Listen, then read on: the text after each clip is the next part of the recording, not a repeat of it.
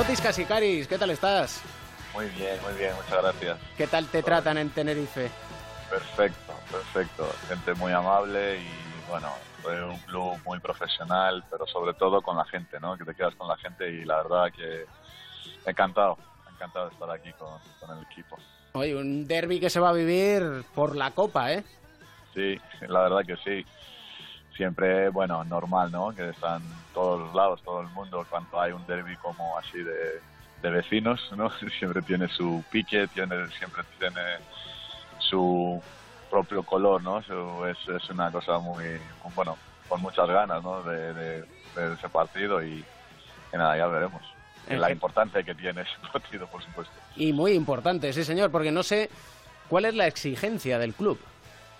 Bueno, es eh, lo podemos llamar una autoexigencia, no es una exigencia eh, eh, tonta, ¿no? Eh, creo que es una exigente que el club está haciendo los pasos eh, de crecer, lo está haciendo muy, muy bien. Eh, siempre tener con humildad y siempre con tener los pies en la tierra, ¿no? Como digo. Entonces, sí, es un equipo que, que quiere ganar, que quiere crecer más y por supuesto dentro de, del club, dentro del equipo tenemos esa autoexigencia ¿no? de, de, competir cada partido contra cualquier rival. Como persona no has cambiado absolutamente nada, como entrenador. Bueno, siempre, ¿no? Que un entrenador tiene que estar abierto, ¿no? Con, con, abierto en todo, en todo lo que te, que te puede pasar. Yo la verdad que tengo bastante ex, eh, eh, experiencia de cosas buenas, de cosas malas malas decisiones en nuestra en mi carrera eh, malas elecciones también de, equipos pero bien siempre aprendemos y yo personalmente aprendo mucho de ver siempre las cosas en, en el lado positivo ¿no? que, puedes aprender no cometer los mismos errores y, a seguir adelante eh, siempre eh, estoy abierto de, de aprender cosas y sobre todo en el tema táctico sí hay cosas que puedes mejorar o, o, puedes trabajar más, pero sobre todo por el por manejar unas situaciones no un poco difíciles, que, que seguro que te haga mejor, mejor entrenador o mejor gestor, ¿no? Junto con el entrenador. Hablabas de malas elecciones, ¿lo dices por tu paso por Jerusalén? Sí, por supuesto, porque es un club que me han transmitido, que hemos reunido varias veces, eh, las ganas que tenía que iba a ir ahí para construir un proyecto, ¿no? No un equipo de ganar dos o tres partidos. Y al final, desafortunadamente, era distinto. Había unos objetivos irreales al final, eh, con la plantilla y con todo, y sobre todo la mentalidad, ¿no? Que tenía, sobre todo el, el dueño del club, ¿no? Yo, pero bueno, es como es y, y nada, yo esperaba otras cosas, ha salido lo contrario y, y nada, seguimos y, y, eso es una cosa para aprender ¿no? por el futuro. ¿Cree que estamos cegados por la NBA? Es así, la vida es así y NBA es la mejor liga del mundo y seguro que condiciona eh, mucho, eh, sobre todo los talentos europeos, el sistema que también afecta a las elecciones, pero bueno, eh, hay lo que hay y, nosotros en lo nuestro, ¿no? Pero sí que sí que es un tema que condiciona mucho el baloncesto europeo. Semana sí, semana también están aquí los ojeadores de la NBA viendo los nuevos talentos o posibles futuros jugadores de la NBA. Fotis Katsikaris lo vivió en Murcia con Campazzo. Eh, sí. ¿Cómo se puede manejar eso y cómo afecta? Bueno, depende del jugador y su alrededor, ¿no? De su representante, su familia o la gente que está con él. Eh, cada uno, bueno, es como es, entonces cómo lo maneja y luego a partir de ahí yo personalmente como entrenador a ver cómo lo puedo tocar ese tema que no le afecta porque sí que es muy bonito que tiene los apoyadores, que todo el run run de tu nombre y tal, pero lo otro que tienes que hacer es hacer los deberes del día a día y cómo puede crecer como jugador, ¿no? Mejorar y todo eso. Entonces, si le afecta mucho, por eso digo, depende del carácter de cada jugador le afecta mucho y le puede hundir. Y al final se obsesiona, eh, se desespera si no sale, porque, porque bueno, sabemos cómo funciona el sistema NBA, ¿no? De, cuando ellos tienen que eh, reclutar un jugador y luego tienen que seguir el seguimiento y, y todo lo que está implicado, el, el, el, representante, cómo le afecta y cuándo, que es importante, eh, para un profesional es eso es fundamental, ¿no? De, que está tranquilo, que sigue trabajando y, y, no pensar más allá que el día siguiente, ¿no? En el entreno o si tiene un partido.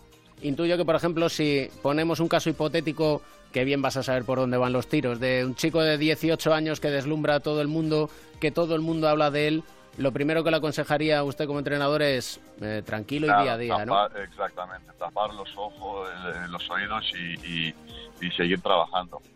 Porque al final es buenísimo y el único enemigo que puede tener es sí mismo o quiero otra vez, ¿no? Lo que está a su alrededor de actuar de otras cosas que, eh, que, que, trabajar, ¿no? Porque tiene muchísimo talento, sin ninguna duda, es algo en su caso único o su caso igual después de tantos años, después de Dragan Petrovic, su edad o, o Bodiroga lo mismo. Bueno, no, no, no Bodiroga ha conseguido jugar NBA, pero sí que podía, para mí, de mi opinión. ¿eh?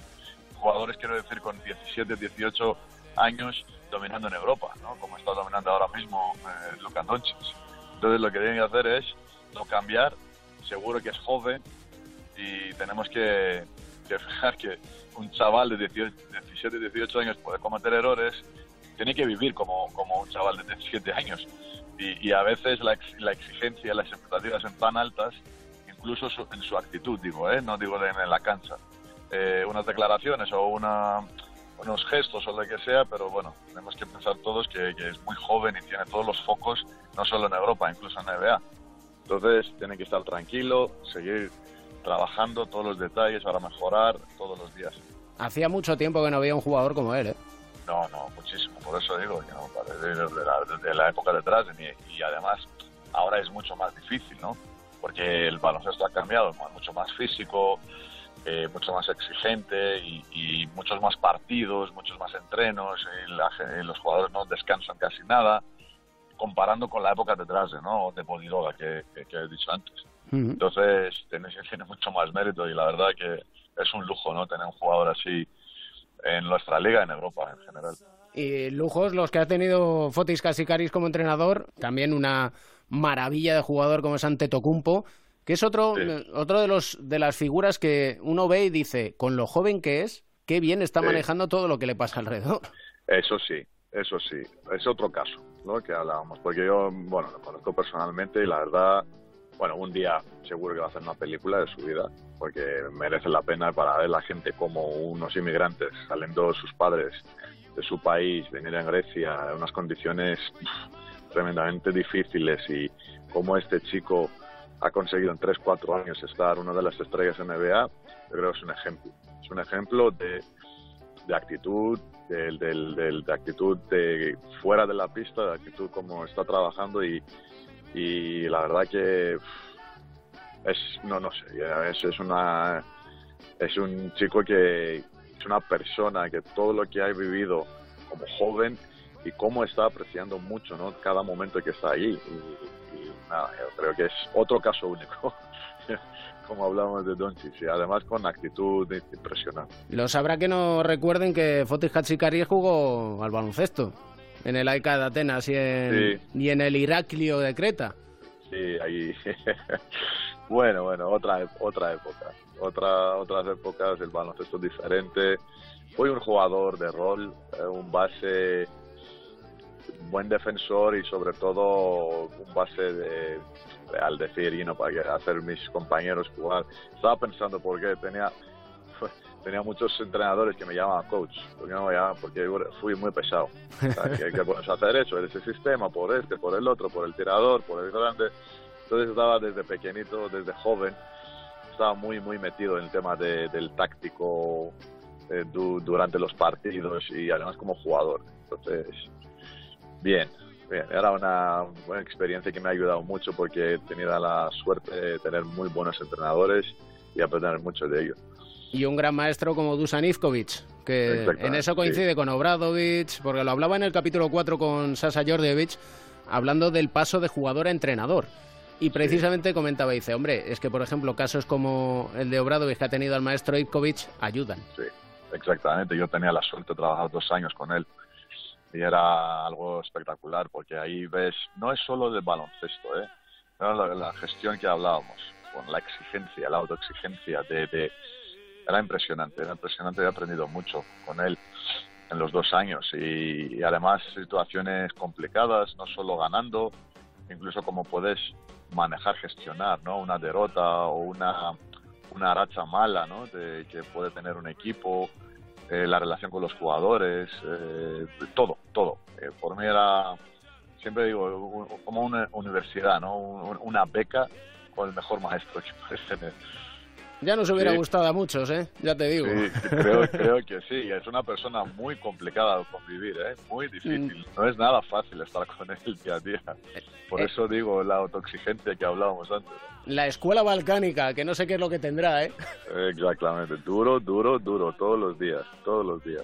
Como el baloncesto se juega 5 contra 5 Quería acabar con cinco preguntas muy fáciles. ¿Cuál es la cualidad que debe tener una persona para ser buen entrenador?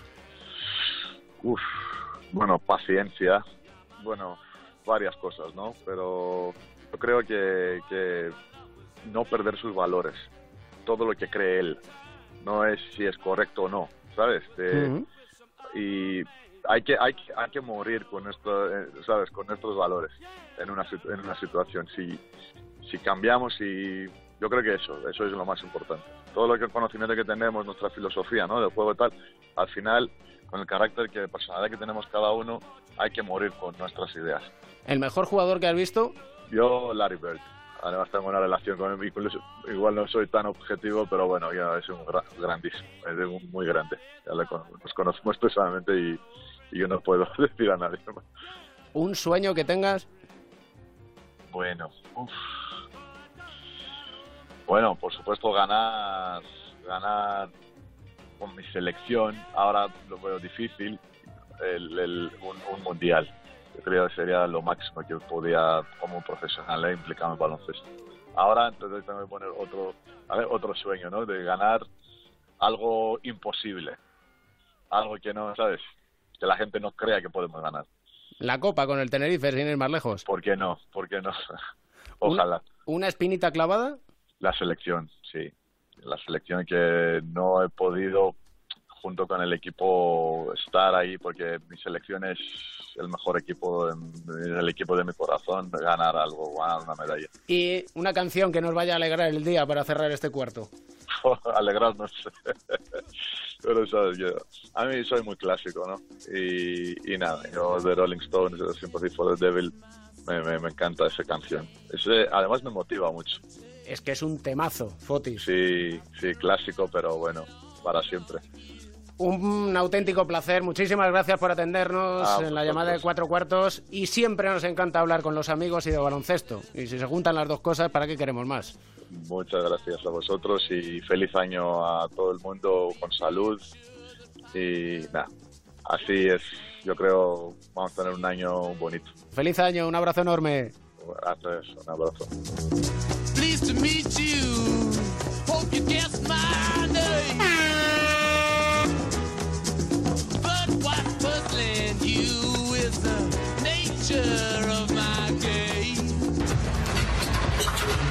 Kicks it out to Gasol, left wide open on the pick and pop. There's one more look at it.